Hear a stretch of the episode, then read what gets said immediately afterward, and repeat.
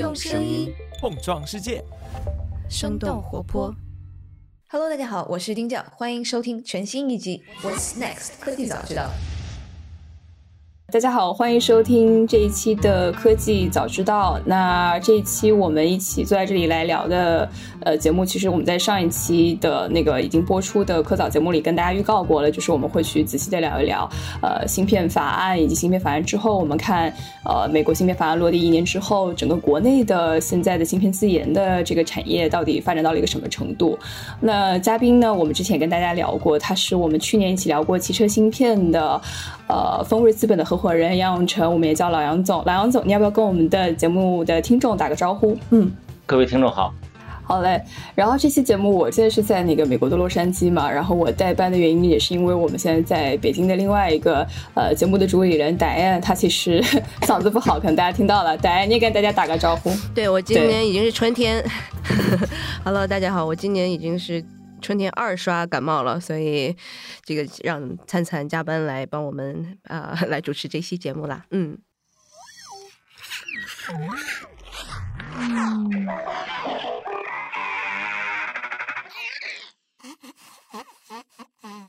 好像这个法案落地之后，嗯，并不一定直接意味着对中国会形成影响，但是有可能因为。呃，如果我们想想之前美国，包括日韩，然后以及荷兰，呃，目前对国内的一些半导体设备还有材料的这个。呃，出口的限制，那么有没有可能欧盟的这个法案会进一步加剧这个影响？然后大家可能顺承下来就会去想说，呃，国内的这个芯片自研到底现在到了一个什么阶段？然后这个事儿还比较巧的是，因为我们之前做了好几期关于 Chat GPT 的节目嘛，然后我们当时其实聊的更关注更关注的是 AI 本身这个火热。然后大家会说，其实呃，比如说大模型它要继续往下发展，其实还是挺有赖于硬件这一块的支持的。所以大家就在想说，如果我们想进一步的去让我们的一些核心的领科技领域要有更好的发展，是不是我们芯片的这个问题就要提上更紧急的日程？那所以今天可能想请老杨总先为我们解答一下，就是说，呃，为什么之前我们看到国内这种呃所有的大厂几乎就是都做了一遍大模型之后，呃，突然间大家开始把呃目光瞄准了这个芯片，为什么大模型的火热会直接助推芯片市场？呃，也许你可以跟大家分析一下这个背后的逻辑是什么？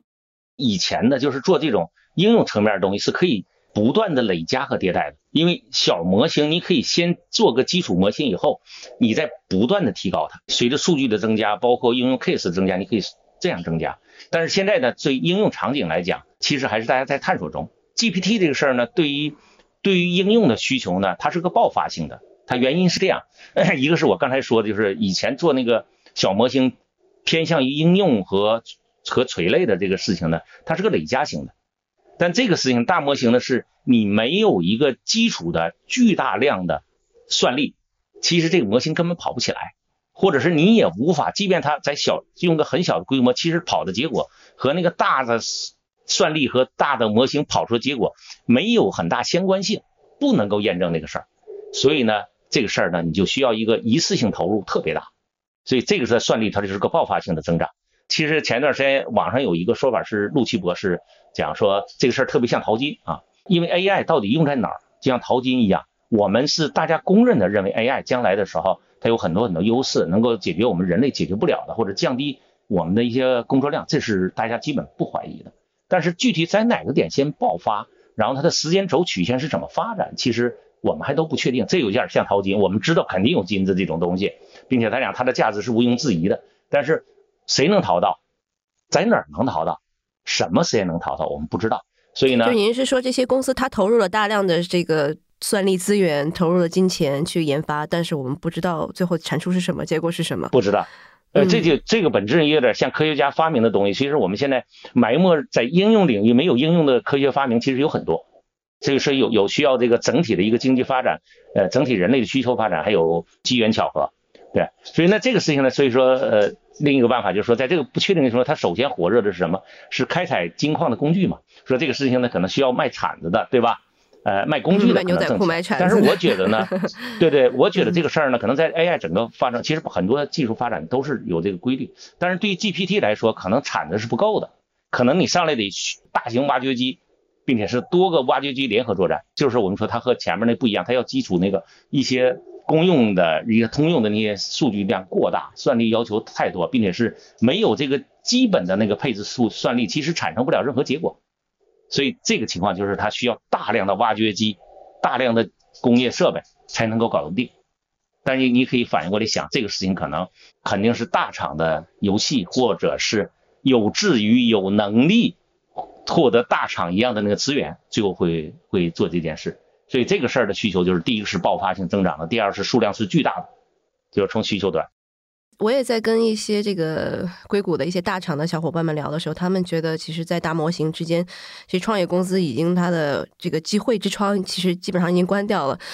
因为可能即使是在相对资源比较多的大公司内部，他们也是不断在竞争这些算力的资源的不同部门之间了。所以对创业公司来说的话，可能如果再再去做大模型相关的任何的事情，可能确实是需要的资源、需要的金钱的成本，其实是非常非常高的。我也挺好奇，杨总你是怎么想的？就是我们怎么去考虑说哪些芯片公司到底是受益于这个大模型热而火热起来的？为什么这里面英伟达是最大的获益者？因为我们知道，其实可能去年到今年，整个芯片行业其实没有非常好嘛。我们去年聊汽车芯片行业的时候，其实也讲到说，芯片可能不是在一个非常火热的周期里面。那为什么到了 GPT 这一场爆发之后，我们最近看到是英伟达先跑出来，然后在这个热潮里面表现得更好呢？就先说英伟达为什么能能在这上最受益啊？这里有几个因素啊，就是第一个事情呢，就是说它做的最早；第二，它技术能力最强；第三个呢，是我们行行外业外的人不太容易了解的，就是它的生态更齐全，和它相关的那些软件，包括它的软件开发环境，包括基于这的做的已经已有的一些 IP，比如说做图像算法的，做这些东西，这三个维度上它都是领先的。但其中一个有一个优势就是做早特别重要，因为我们是做早期投资的机构，对此理解的比较呃有切身的那个体会比较多。就是它做早了以后呢，其实一个行业发展过程中呢，它通常不是一个 player，比如说我们做芯片这一家，呃，然后去推动这个行业发展的，它其实有很多，比如说算法的、做服务的、做板卡的，然后这些人呢，其实是互相促进、互相竞争，呃，这么发展起来的。在竞争过程中，它就形成了一些隐性的和显性的一些标准。英伟达做的最早，也做的最强，所以说它实际上很多规则呢是和它自己的能力发展是最匹配的。呃，举个例子，我们来反过来想，说我们现在做一个算法，就是做算法研究的，说我要试一个大模型，是吧？因为只有算力到一定程度，我才能做。说我要搞一个，就其实我的一个想法和别人都不一样，现有的 CPU 不支持，GPU 也不支持，这就相当于是我要空手去采矿。所以你做早了，实际上对这个行业呢，实际上是是特别好的一个超前的一个身位。第二个维度就是我们芯片焦虑问题，是不是芯片会影响这个事儿？呃，这个肯定不是利好消息。但是这个问题呢，是第一个事儿呢，我不认为大家行业通常不认为美国会完全把这个芯片的供应卡断。但这会影响什么呢？其实来讲，就是一个是影响你的效率，对吧？因为你的运算效率会下降。第二个事儿呢，影响你成本。可能你原来用一个 A 一百，你能够两块板卡能做的事儿，现在你用 A 八零，可能用个四块五块，这可能，对吧？这个问题在中国的市场上，其实我个人认为呢，不是个特别致命性的。原因是这样，是因为，呃，你想想用这个算力的人都是什么？要么是大的巨头，其实都是互联网公司，他们既是客户，同时呢也是这个 AI 算法的提供方。那这些公司，你看他们的业务就具备它的属性业务，其实在中国都是中国的互联网公司巨头，们都是中国公司。这些公司呢？是要禁的，就大家都全被禁了。可能最后造成的，如果是 AI 这个算力问题影响的，影响的是可能最终的提供给用户，比如我们每一个人，如果他一定要把成本呃转移到我们身上，可能我们每每个人会分担了一小部分。很多东西，其实我们的呃所有的基础建设是不是用了全都用了世界上最高的技术？它不一定，就是但是它累积起来总规模不会下降。对，因为这个是是核心的原因，是因为那个市场在掌握在我们手里。接下来要问第二个问题，就是恰恰是因为可能大家看到英伟达在这个里面最突出，也知道英伟达的芯片其实对自己的这个研发的成本是造成了一定的负担，所以其实像海外，比如说微软这样的大厂，他们其实是有自研芯片的这样的团队的。然后外面也有消息说，啊，他们可能很快会在比如说五纳米制程这样的芯片里面去做用自己的产品。那是不是会？其实我们看说现在受益于最受益于大模型热的，比如说英伟达，它可能会。在之后，因为其他的这种竞争者的入场，而导致一个，比如说他现在的需求或者他现在的这个收入可能会没有那么好呢？那这个可能会是我好奇的问题。其实这些大厂要做芯片，或者叫我们叫跨界做 partner 的擅长的事儿，这不是第一次，我相信也不会是最后一次啊。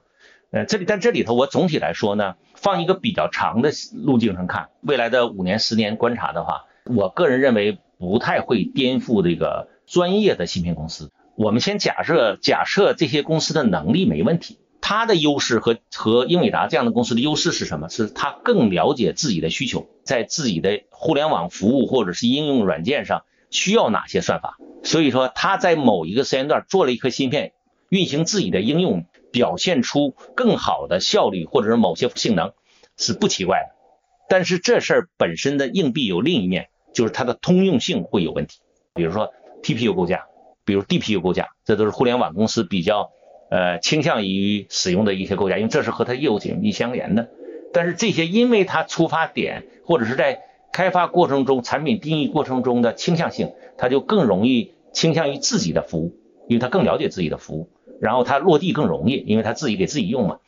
但是这个事儿就是它不太容易从整个社会、整个 IT 行业的需求上，然后把它抽象成一些公共的呃需求，然后把它很好的实现。然后它其实实现过程中也要做取舍，这个是它从产品定义维度比较难平衡的一个事情。第二个维度呢，任何公司都是有基因的，特别你成为巨头就相当于博士后毕业，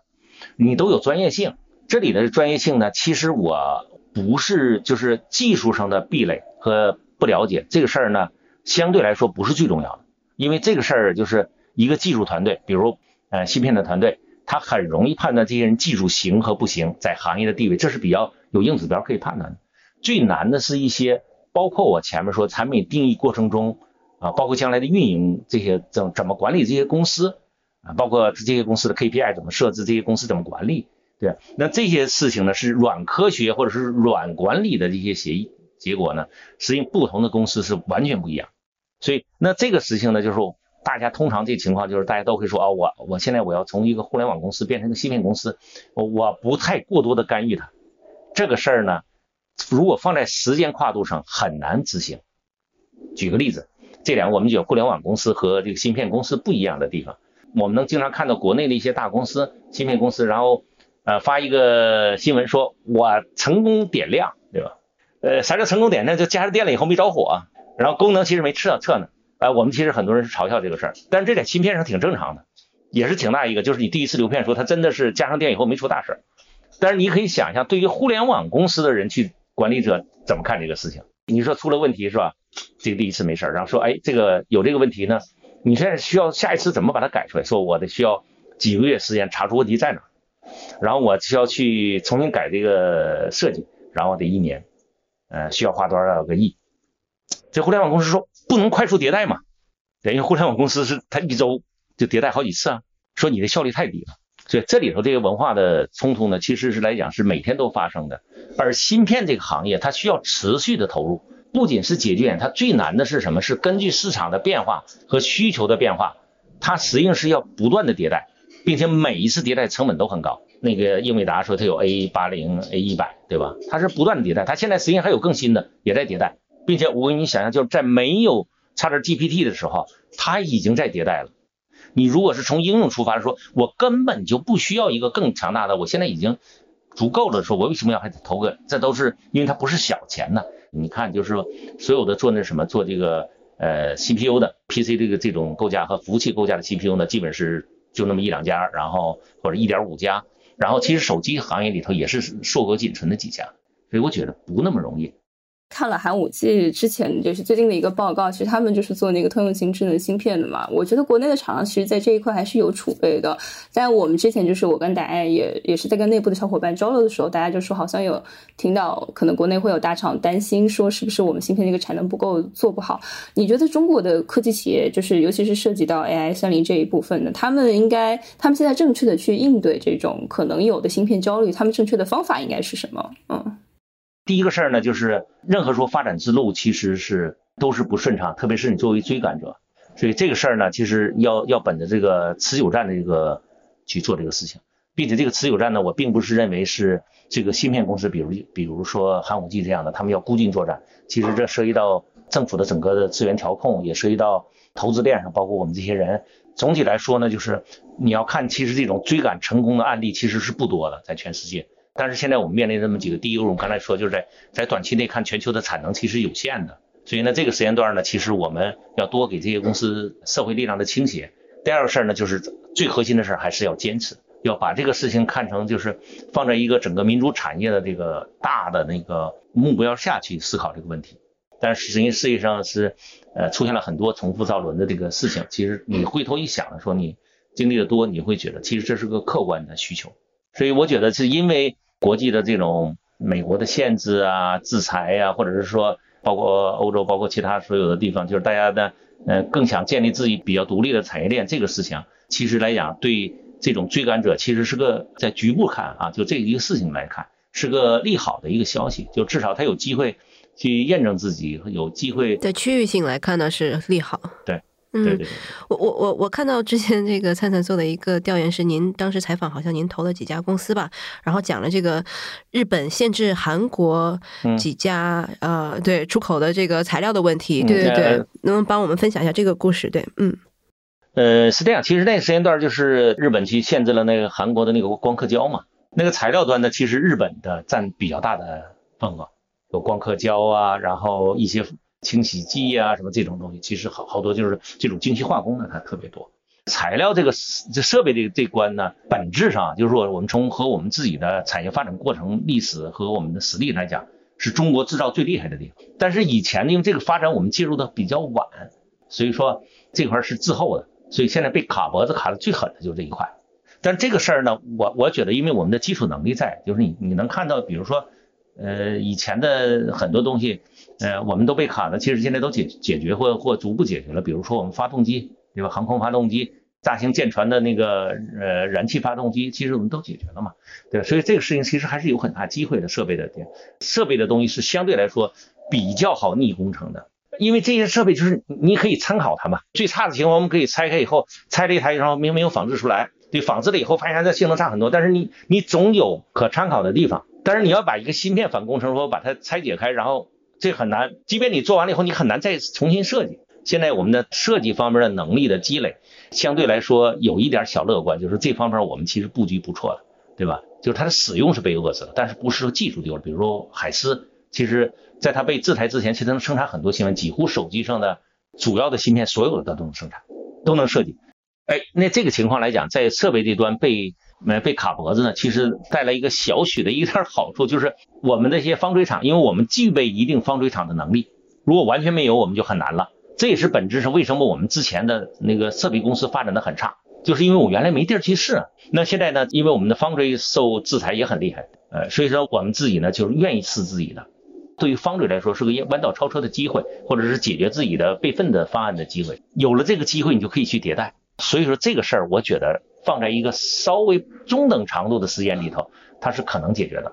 然后在材料的问题，其实材料本质上就是哪种材料我们完全没有，就门儿都没有啊，大概率没有。因为很多材料就包括日本的很多半导体的材料，比如特种气体材料，包括硅的晶圆这个材料，其实它原材料很多来源于中国，因为中国化工也是呃，从总产量来讲也是世界排在前列的。我们是原材料提供国，所以说材料上的如果说要卡脖这事儿，实际上是个互相伤害的事儿。那我们的问题是什么？是我们精细化和纯度还不够，就是毛利率低的。所以那这个事情来讲，不见得对谁伤害大。所以这个事儿呢，精细化工的事儿呢，既有 know how 的问题，同时也有实践摸索的事儿，就和那个设备那个，所以说有实践的机会和时间积累，大概率这事儿能解决。就是我们要有这个战略定力，要持久战，我是比较乐观，认为它是能够成的。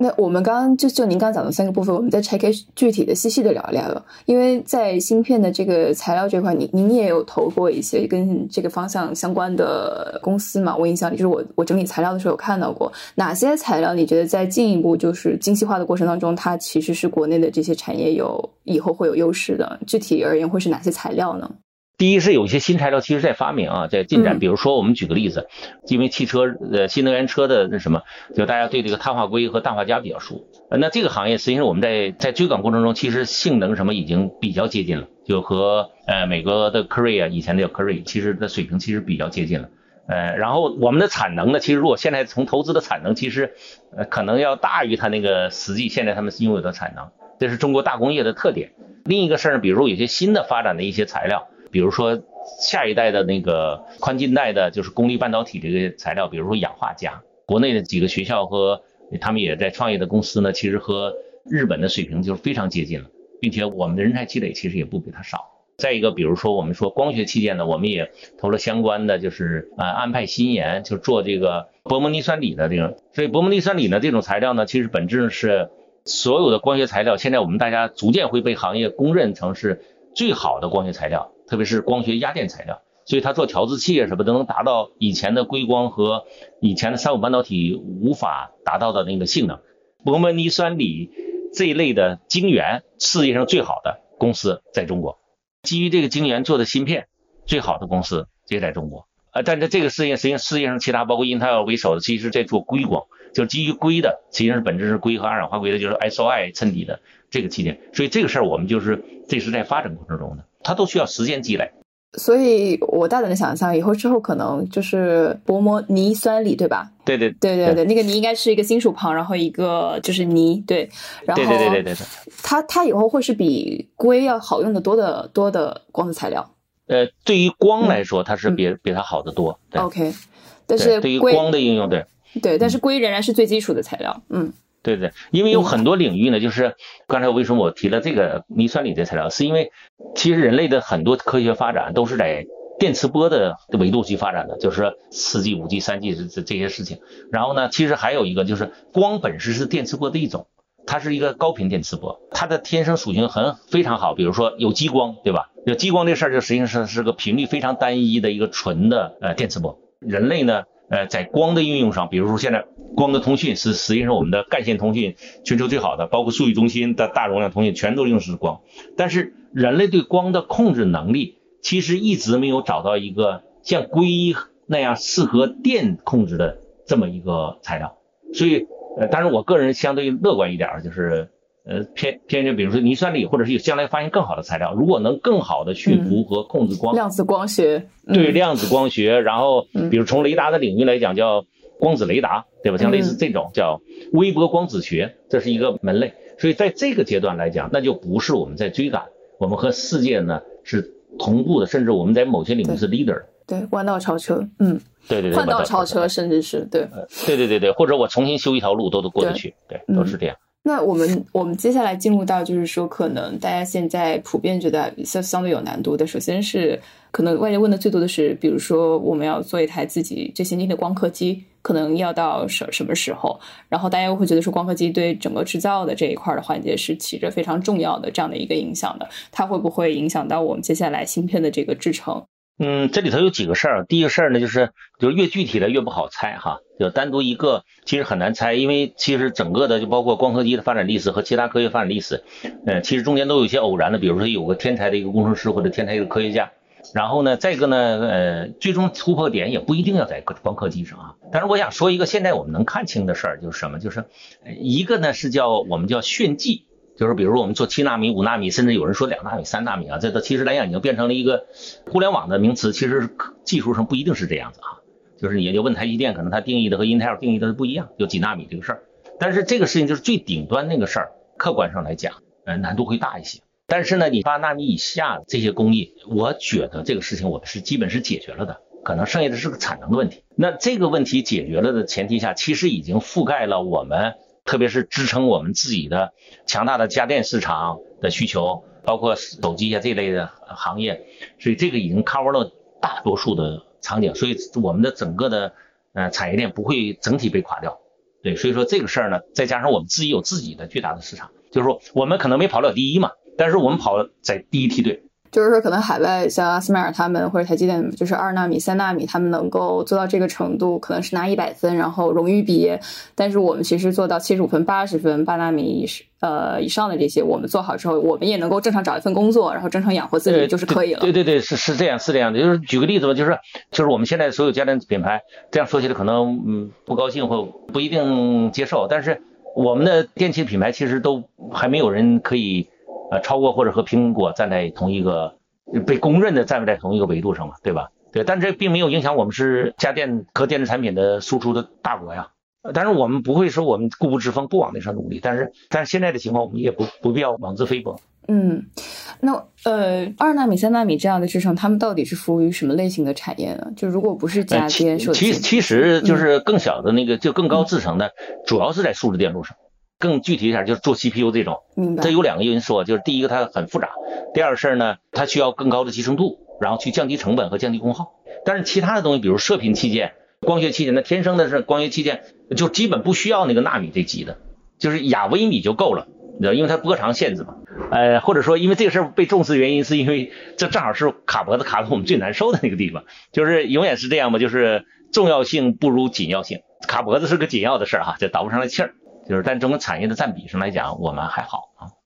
那如果看到设计端的话，设计这一块美国是主导嘛？我我印象里最厉害的几家公司，像新思科技、像开灯电子、明道国际，他们应该就是最呃毛利最高的。但是他们的发展其实已经很多年了，然后他们做 EDA 这一块设计分，应该我理解是两块对吧？一个是 EDA，一个是 IP。嗯嗯。然后刚刚讲的这公司其实是在 EDA 上做的很好的。中国其实也有一些企业可能也会在这上面做布局。我印象里，可能一四年国内半导体浪潮起来的时候，就已经有一些创业企业在做这个事情了。但是到现在来讲，从您的角度来说，其实我们的设计这一块还是有短板的。那他们如果要突破，他们应该怎么做呢？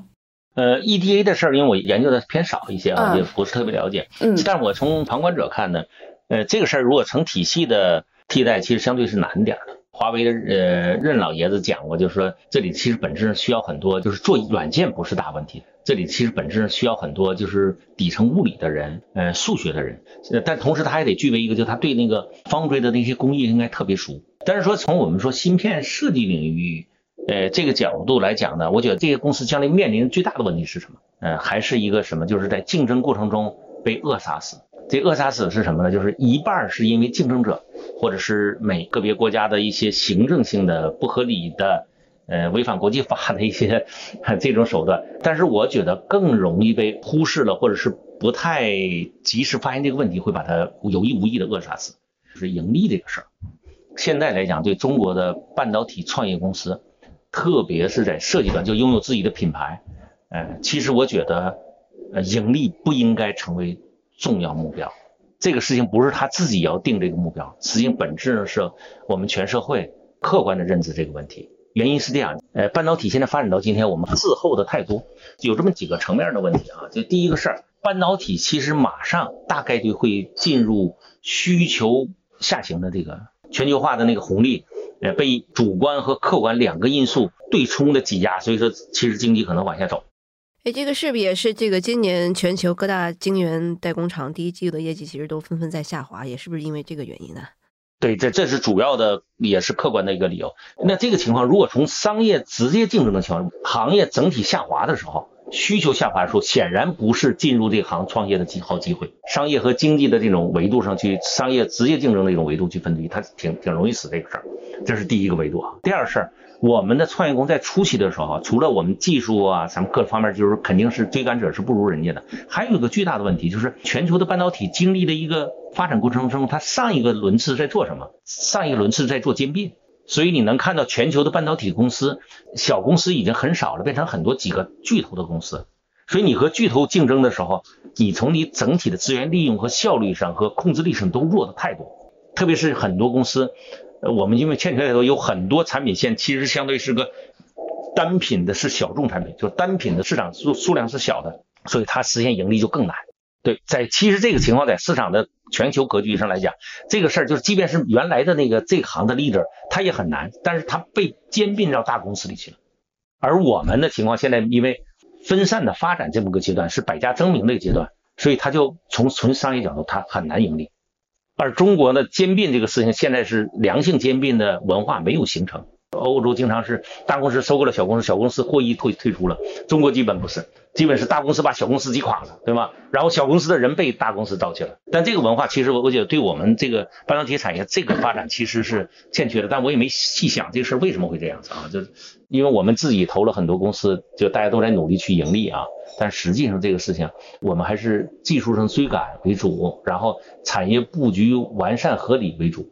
包括我们现在实现那个盈利的公司。跑得比较早，跑得比较出来，然后赶上时代机遇，比如给手机上配套做了某一个器件，然后成了上市公司。呃，就我个人来讲，我觉得从产业发展角度，也希望他们不要太在意。但这个事儿不是他自己决定啊，是整个行业和大家认知，包括国家政策导向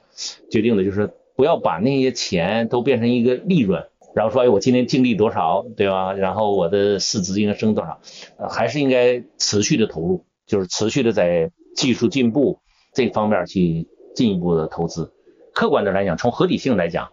这个全球化的完全基于市场或者主要基于市场的竞争调控局面，在半导体这个行业实际上是已经不存在了，但是也不是我们破坏的。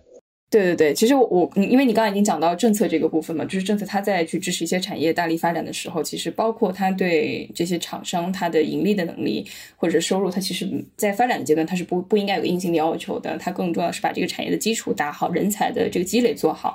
然后我们就可以回顾一下，其实从去年美国落地这个芯片法案，虽然它在一些产业链的环节是有优势的，但是它仍然是想通过芯片法案让这个产业更多的回流到本土。那从您现在角度看，它现在落地将近快一年，那它对现在全球芯片行业有没有造成什么实质上的影响？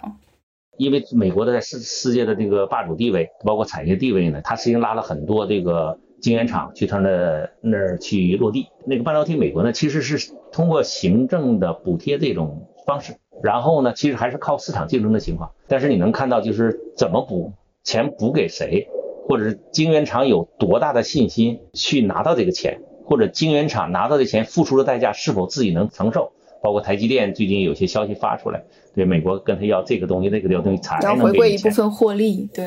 对对对，说那这个事情是不是愿意？所以说。那他出现的问题就和我原来预测的会在那个后边这个通过市场手段吸引这些公司进来的时候会发生问题。这个问题我觉得对于美国来说也是不特别好解决的。其实当年最厉害的还都是美国公司，家电这种，还有包括轻工业这些东西，为什么出美国？它是有它的核心的问题。这本质来讲，它的自己的那个产业环境，这个事儿在那儿实际上是效率是低的。美国人民也不愿意干这个活儿啊！方锥厂其实就是我们说晶圆厂，其实本质是一在很大程度上是一个化工的一个行业，对吧？因为你一层一层镀各种材料、光刻胶什么的，天天这么，美国人不一定愿意做这事情，连美国人连汽车都不愿意干了。市场的决定已经在几年前就做出来了，就是这些产业离开美国，然后整个产业并没有发生逆转这个选择的这个条件。直接商业手段去竞争的话，其实中国是不占劣势或者是劣势不大的，基本是在半导体这行业用行政手段，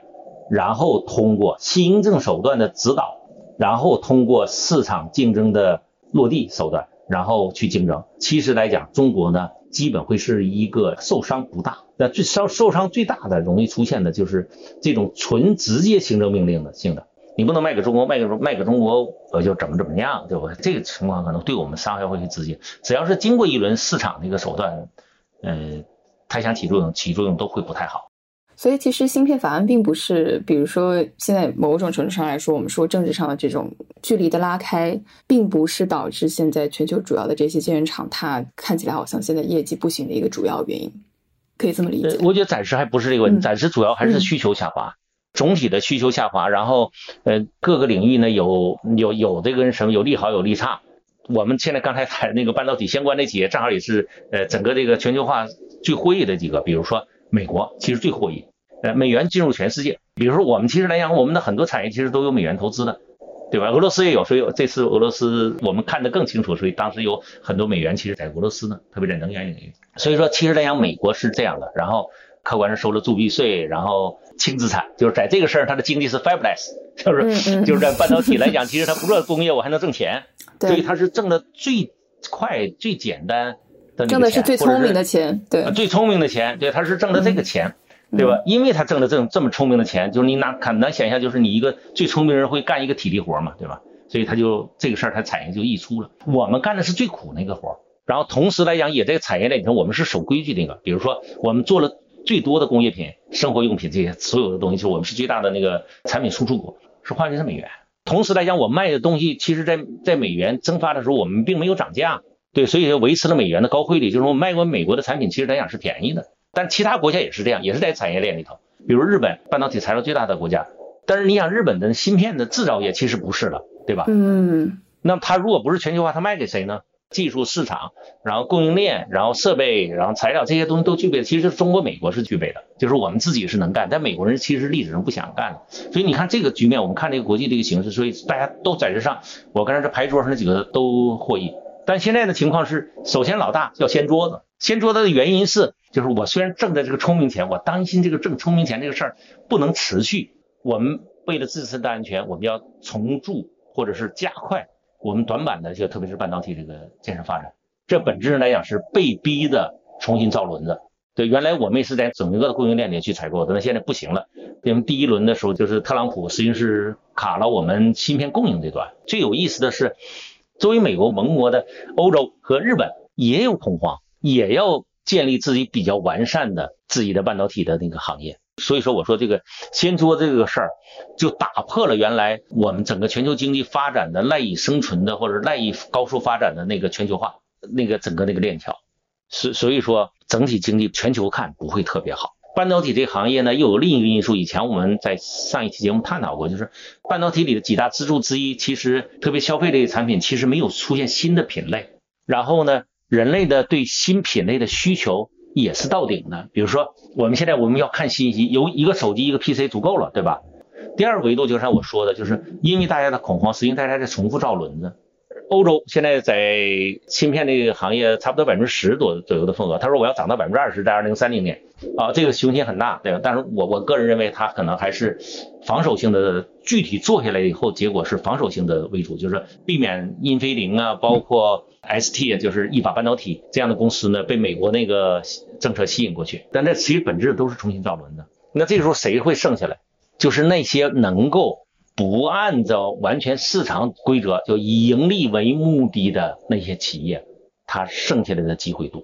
赶上灾害年头，不一定是胖子就一定活下来，是消耗 少的那个人，或者是说他是为生存那个而战的，他会活下来。可能最后我们也差不多也收个尾了。我觉得是不是在这个整个 AI 这个浪潮当中，其实我们用到了更多的这个底层的算力，用到了更多的芯片。您觉得这个不算是一个能够改变现在芯片底层市场的一个一个需求吗？我基本是看这样，就是它会是一个，就对整个芯片产业不会有那么大的影响。呃，你看一下 AI 的整个那个发展的历程啊，所有的 AI 的发展历程，就是因为它好几波的起和伏哈，这个历程呢，就是，呃，因为 AI 呢是来讲，就是每一次革新呢都让大家欣喜若狂，但是呢，AI 到现在为止，它最容易最后落地，然后产生新的是它一定解决人类不好解决的事儿。那这个事情在应用场景上还不够多，还第一没有找到那个点，第二事儿呢，因为没找这个点，其实你不太确信 AI 现在的能力是否能承担。这个职责责任，还有一个因素，其实也有一个因素，就是一个需求爆发的时候，它产能不足，然后大家就扩产能，这是所有的经济规律。然后扩完产能以后，突然大家觉得，哎，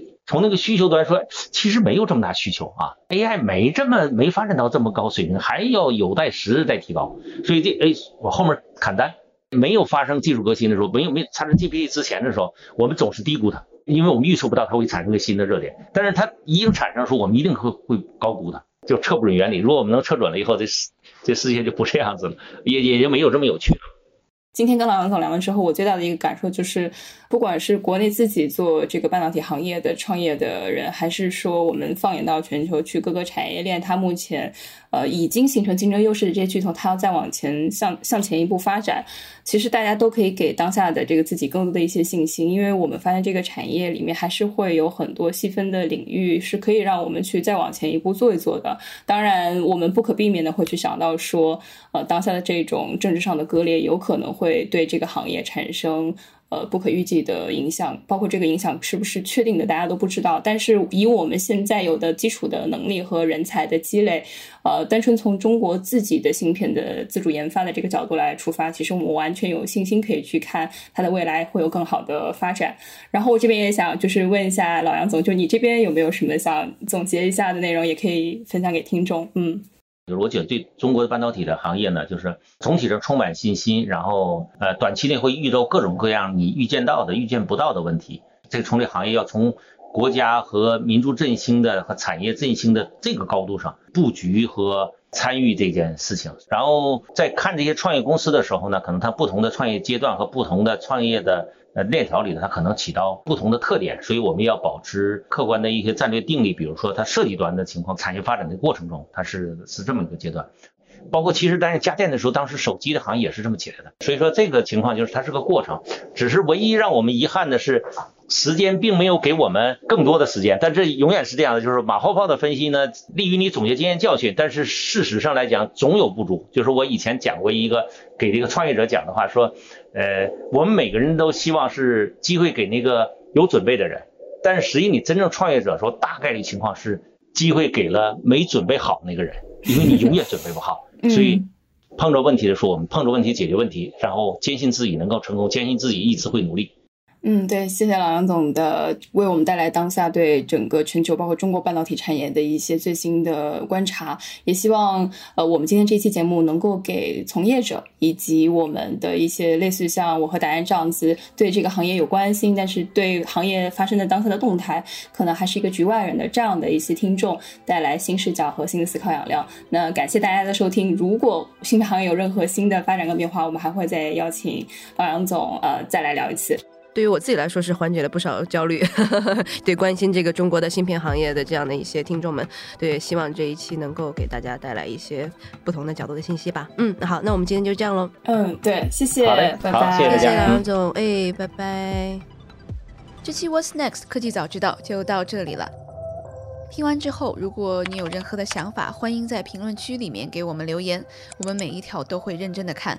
如果你喜欢我们的节目，请记得给我们五星或者好评，分享给更多的朋友，也会对我们非常有帮助。你也可以单独写邮件给我，邮箱地址是听 t i n g at 声点 f m，我都会一一回复。那同时，公众号和微博也可以搜索“生动活泼”，声是声音的声，节目相关的更多信息会在公众号里出现，微博和公众号都会有不定期的福利给到大家。如果你想要跟我们更加紧密的讨论和分享，或者想要认识和你一样有求知欲的新朋友，可以加入我们的微信群。进入听众群的方法是在公众号文章中扫码添加，或者是公众号后台回复“科技早知道”即可获取邀请码。期待你的加入，我们下期见。